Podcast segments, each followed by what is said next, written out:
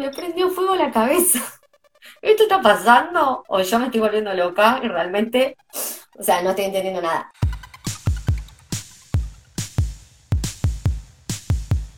Hola a todas, a todos y a todes. Bienvenidos a un nuevo episodio de Estación Nardolandia. Hola Giselita, ¿cómo estás?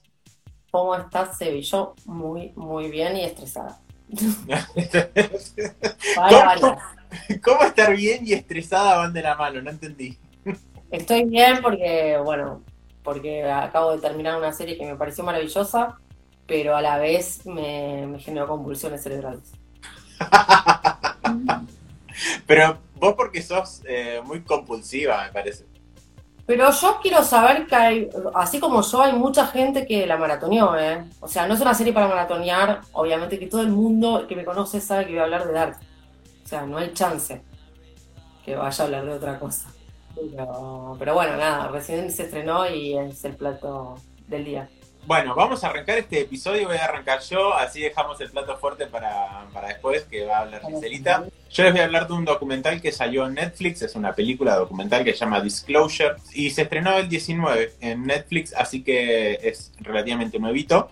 Y justamente decidí hablar de este documental como para cerrar eh, este mes del orgullo LGBT que estuvimos hablando muchísimo y es el, así que es lo último que tenemos como para cubrir. Eh, ¿De qué va este documental? Habla sobre cómo fue la representación de las personas trans en, en el cine y en la televisión desde el inicio de, de, la historia de estos medios y cómo fue cambiando la visión que se tuvo sobre estas personas eh, en, eh, justamente en el cine y en la tele. La verdad que está muy bueno, eh, principalmente para ver cómo, cómo evolucionaron no tanto los medios en general en sí, sino personas. Porque, por ejemplo, al inicio del documental eh, se hacen una comparación de ópera, justamente entrevistando a, dos personas y, ves la diferencia que tenía entre las preguntas que hacía antes con las preguntas que hace ahora, o cómo los exponía antes de una forma que hoy tal vez se, están cuidando.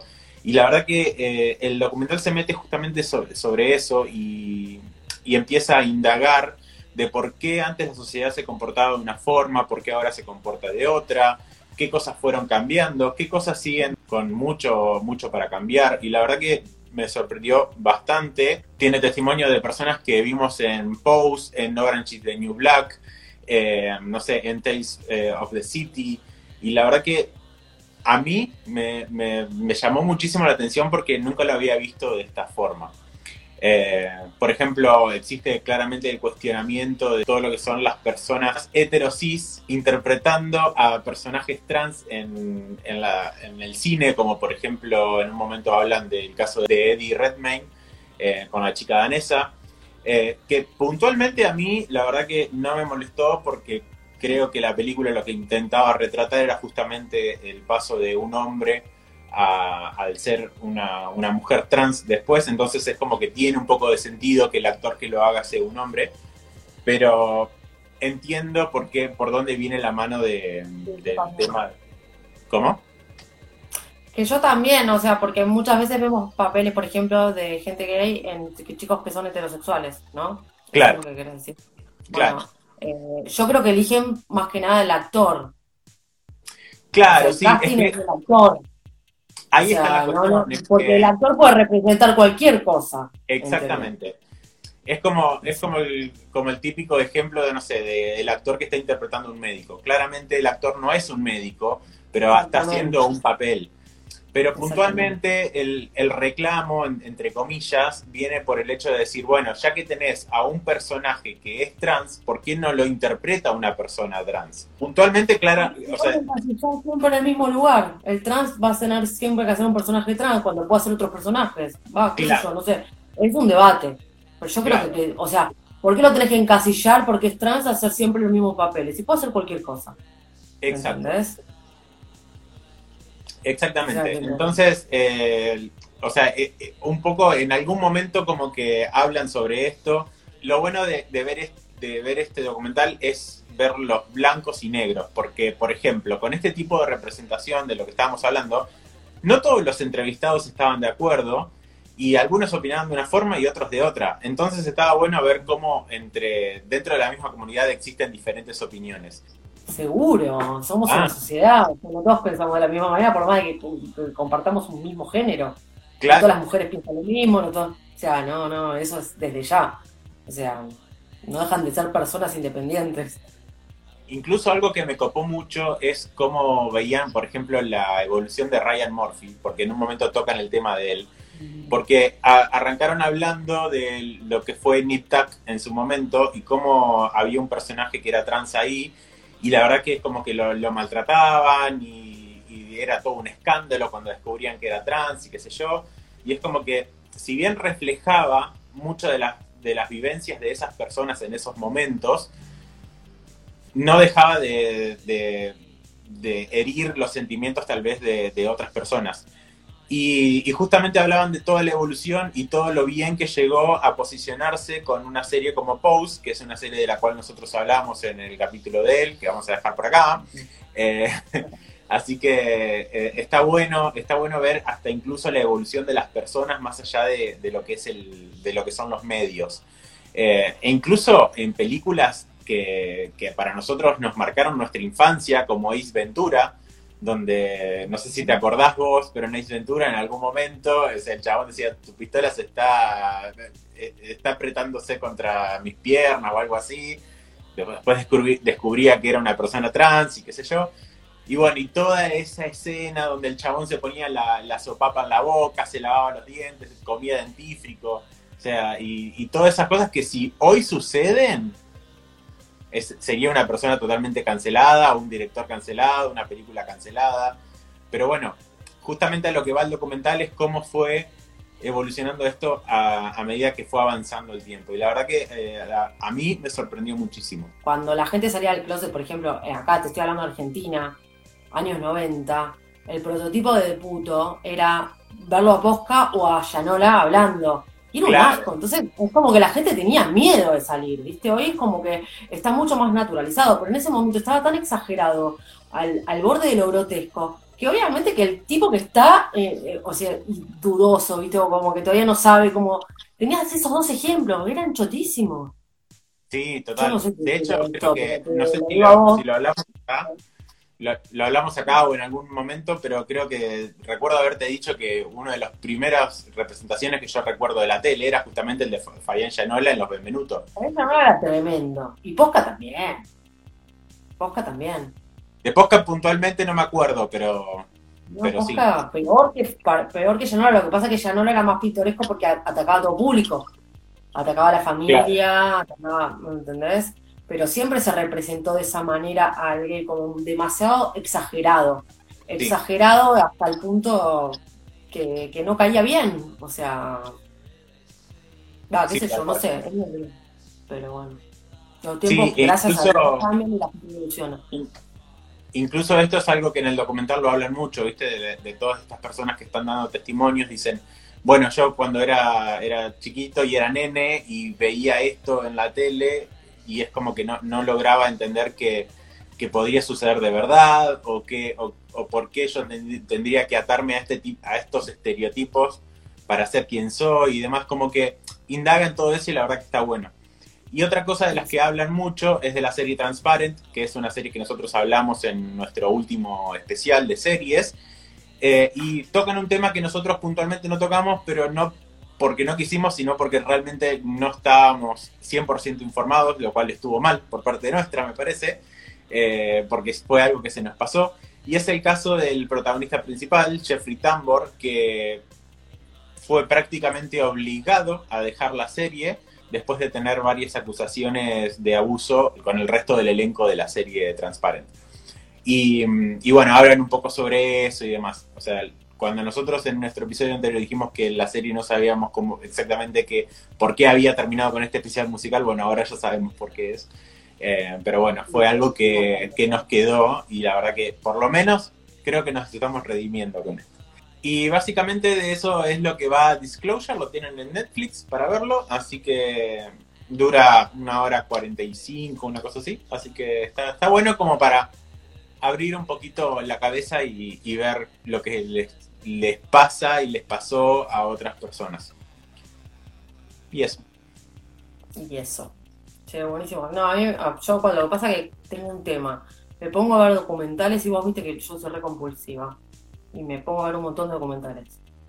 Y después me queda la cabeza que me explota. Y yo ya tengo la cabeza explotada con lo siguiente. Así que no le quiero dar más información de la que ya tiene. Claro. Porque no, no, no, no, no puedo atar, o sea, no puedo conectar neuronas. O sea, a ese, a ese nivel. no puedo continuar con mi vida. O sea, yo cuando digo que se me, yo sentí que se me salió un pedazo de masa encefálica de la oreja, fue literal. O sea, se me quemó el cerebro. literal. Más allá de que no es una serie para verla así, te genera como una compulsión tremenda y voy a hablar de la serie. Bueno, vamos a recibir igual a nuestra invitada. A ver. Quiero que, que haga su aparición en esta, en esta videollamada, la Elvira. Hola, hola, me llamo Verónica Rodríguez de la Luz del Topo. Pero todos me conocen como la Elvira. Pues miren, como ustedes pueden ver, pues soy, soy Darks. Por ahí capaz que la Elvira va, va comentando mientras Gisela también va hablando sobre Dark. Tal vez, no sé. Bueno, yo creo que, que la gente quiere saber, eh, quiere saber si es la mejor serie de la plataforma o la mejor serie de los últimos tiempos. Se van a tener que quedar escuchando todo el video para saber mi opinión. Lo voy a decir a lo último. Lo voy a decir al final, final. No, igualmente voy a hablar al principio, voy a tratar de hacer una reseña breve, sin spoiler, y después, para el que no vio la serie, le pone pausa y cuando la termina de ver, viene de vuelta y termina el video. ¿Está bien? Muy bien. Bueno, la serie Dark. Eh, bueno, ya los que, los que vimos las primeras temporadas ya sabemos que, nada, el primo del tío es el hijo del abuelo, más o menos. En la primera temporada había tres fechas, ¿sí? Tres fechas que se cumplían cada 33 años. En la segunda temporada ya vemos como que quieren cerrar un portal y vuelven a abrir otro, otra como otra de- otro portal más y vemos un montón de fechas más. Al final de la segunda temporada vemos que ya no es que teníamos tanta cantidad de fechas, sino que teníamos también varios mundos. No sabíamos cuántas dimensiones iba a haber y cuántos iba a abrir. Lo cual, acá con Sebastián, que no sé por qué no la viste, como somos especialistas en multiverso y tierras infinitas. Perdón, no, no es que no la vi, la empecé a ver y, y me traumó el hecho de que sea en alemán, porque yo estoy muy acostumbrado a ver cosas en inglés, entonces es como que si en algún momento bajo la vista, bajo la vista o miro otra cosa, sigo escuchando y sigo entendiendo, y acá es como que eso no estaba sucediendo y me empecé a perder, y en algún momento dije, bueno, después la retomo y la colgué y nunca más la retomé. De La tenés que retomar porque, la tenés que retomar porque la- te, te va a gustar. Ah, yo, soy, yo soy como vos, a mí me gustan las series originales, pero Dark por ahí es una serie que por ahí está bueno que la veas en otro idioma, estés más familiarizado, porque el alemán tiene como eso, Claro. o sea, el que no está acostumbrado, yo porque miro mucho europeo, pero el que no está acostumbrado a las tonalidades son sumamente diferentes a los americanos, mismo hasta los ingleses. El europeo, yo he visto Tabula Rasa, que es una serie que está en neerlandí, que es belga. Anda a entender algo de ahí. ¿Eh? No, no, no entendés nada. Ni los actores muy entendían. cerrado, las danesas, las danesas, la polaca, las nórdicas, o sea, son todos idiomas que no estamos acostumbrados, que nuestro oído no está acostumbrado. A mí me gusta verlas en idioma original. Entonces, Claro. pero Dark es una serie que vos te reta todo el tiempo, es una cosa constante. Vos no podés estar mirando una serie y distraerte un segundo porque tenés que prestar atención. O sea, te lleva a eso, toda la te- todas las temporadas te llevan a eso, más la última, y te cuento. O sea, yo la... Yo siempre digo lo mismo, la vi cuatro veces para, para entenderla. En realidad no fui para, enten- para entenderla porque la entendés, no es que no la entendés. Pero la repasás, son muchas líneas temporales, son muchas familias, son un montón de cosas que van pasando en la serie que vos necesitas tener ese repaso. De hecho, la vi una quinta antes de que empiece la tercera, la misma semana, como para tenerla ahí. Así todo, cuando vi la primera temporada, me rompió la cabeza, pero porque me la fumé las ocho horas sin parar estando así. O sea, y no, ni pestañeaba. Entonces después digo, bueno, yo la disfruto de otra manera, con un cuaderno anotando. Porque te perdés, realmente te perdés. O sea, no, no, no es una serie. Tiene una complejidad que no la tiene cualquiera. Bueno, vamos a empezar a hablar de lo, la parte linda y las cosas positivas. Si tengo que evaluar la tercera temporada, no es la que más me gustó. Me pareció grandioso el cierre, el final, me pareció catártico. Eh, pero durante las tres temporadas, si hay algo que tiene positivo es que la serie nunca decepcionó, sigue teniendo una, una fotografía increíble. En la última se nota mucho el presupuesto que le pusieron. El casting que tienen de personajes es el mejor casting que vi en mi vida. Voy a dejar una foto acá de los niños adultos, de, las tres temporalidades, cómo se iban adaptando, pero no solo físicamente el parecido, sino cómo actuaban. O sea, cómo actuaba el, Michael de niño con el Michael adulto. O sea, cosas así. Eran una cosa increíble que uno se saca el sombrero. Para mí fue una de las cosas más impactantes que tiene la serie es el casting. Pero bueno, no, no puedo decir. El desarrollo es increíble. Eh, la narrativa es impecable. La narrativa con esa complejidad es impecable. La verdad que es una serie que, no sé, yo hace mucho que no veo una serie de ese estilo. Eh, si me preguntan, ¿es tu serie favorita? No, no sé si es mi serie favorita, pero que le doy un puntaje súper alto y que entiendo que va a ser la favorita de muchos. Sí, totalmente. Como ya sabemos, Dark eh, en la segunda temporada Netflix la canceló. Los motivos se desconocen. Entonces, cuando hicieron la tercera, es como que en un momento, si bien la podían resolver en pocos capítulos, porque ya cuando empieza todo ese nudo la hicieron como demasiado larga, pero en ningún momento de, que vos sentís que el desarrollo era como más, se, se playaba más, se playaba cada vez más, eh, la sentís pesada. Entonces, está todo el tiempo, te mantiene en tensión constante. Bueno, por eso al final me parece un poco abrupto y. Pero bien justificado. O sea, tiene un final súper digno y a mí me encantó al final. Hasta acá llegó el video sin spoiler. Perfecto. Eh, a partir de ahora, el que no la vio, lo vuelvo a repetir, le pone pausa. Cuando la terminen de ver, vienen acá y terminan de ver el video. Es una orden. Nada, por aparte me interesa porque la gente que está enganchada con la serie, obviamente que no le gusta que le spoileen absolutamente nada. Eh, no creo que no creo que sea esa clase de gente que le gusta el spoiler en este tipo de cosas.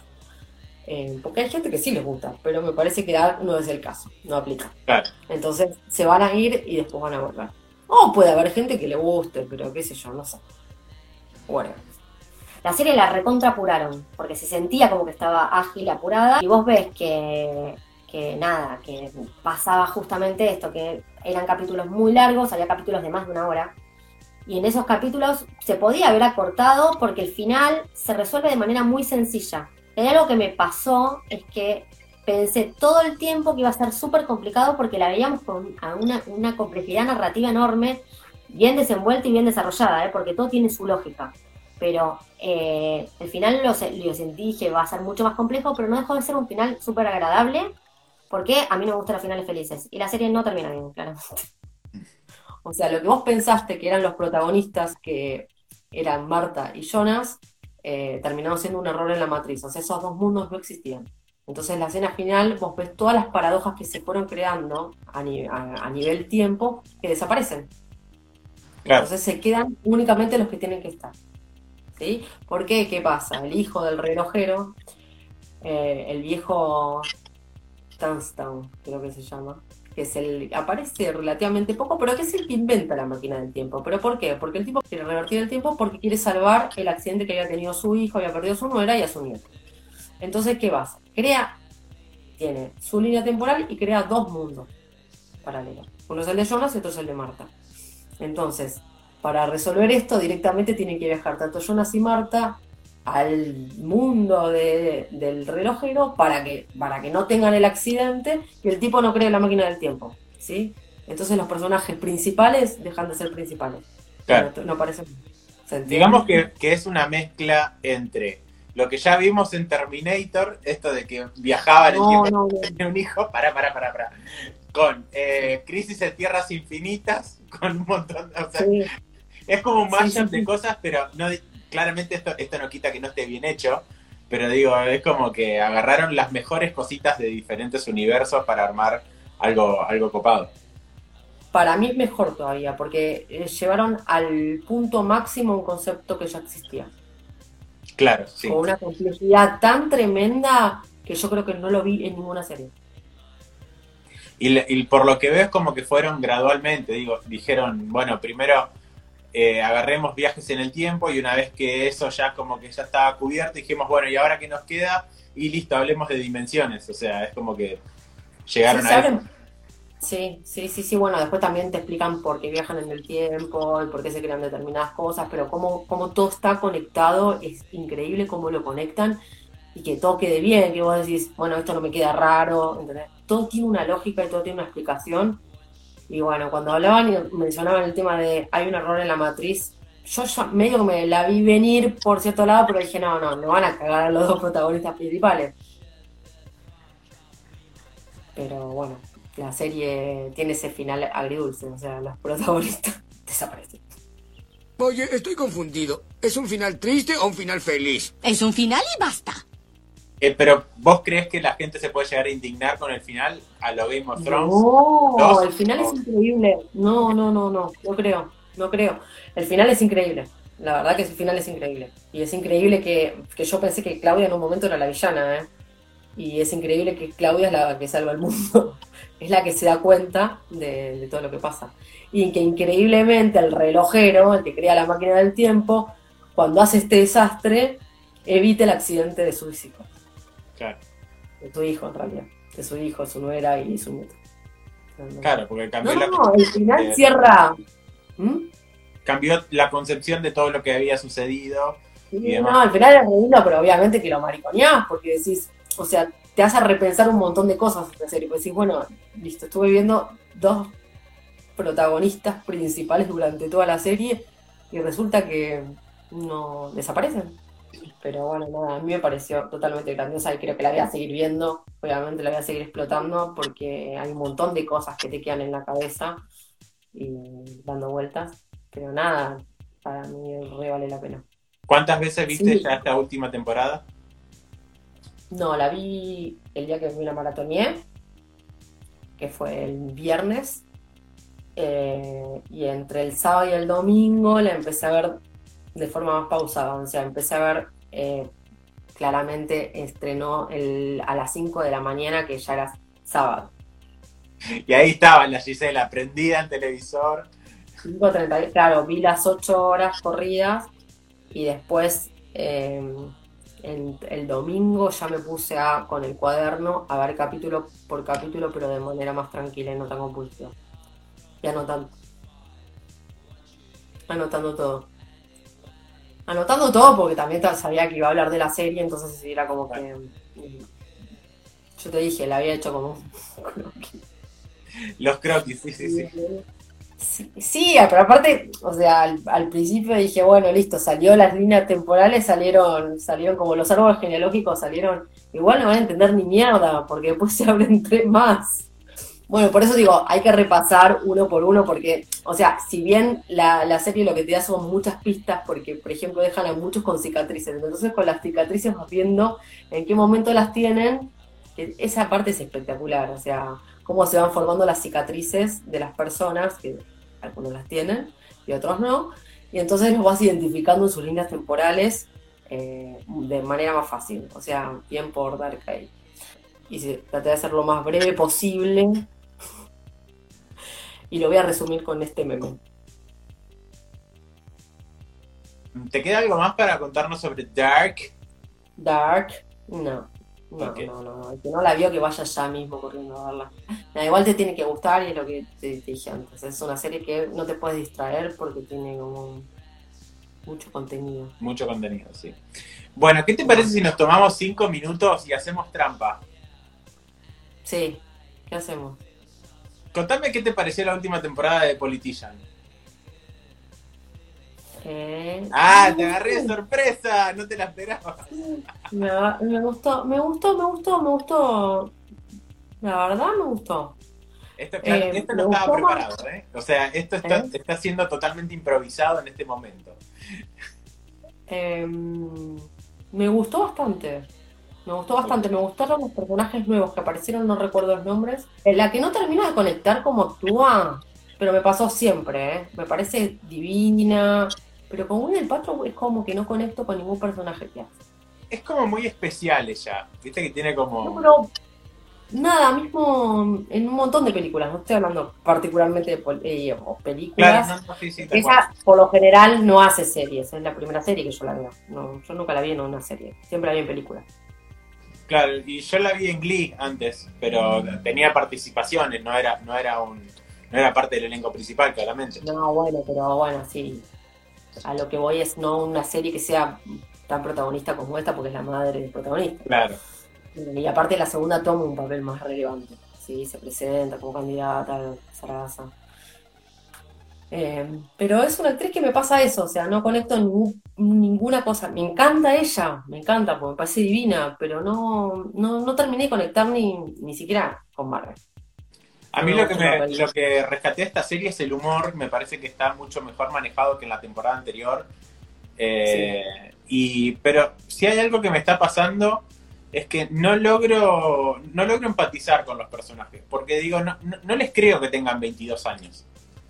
O sea, son, tienen como una vida tan adulta y son tan ex- eh, ¿cómo es? Eh, excéntricos que no, no sé, no, no, no termino de, de- de cuajar eso con una persona de 22 años, ¿entendés? Eh, Claro, totalmente. No, eso es un buen punto. Para mí yo no les creo nada directamente. Sin embargo- todo. Claro.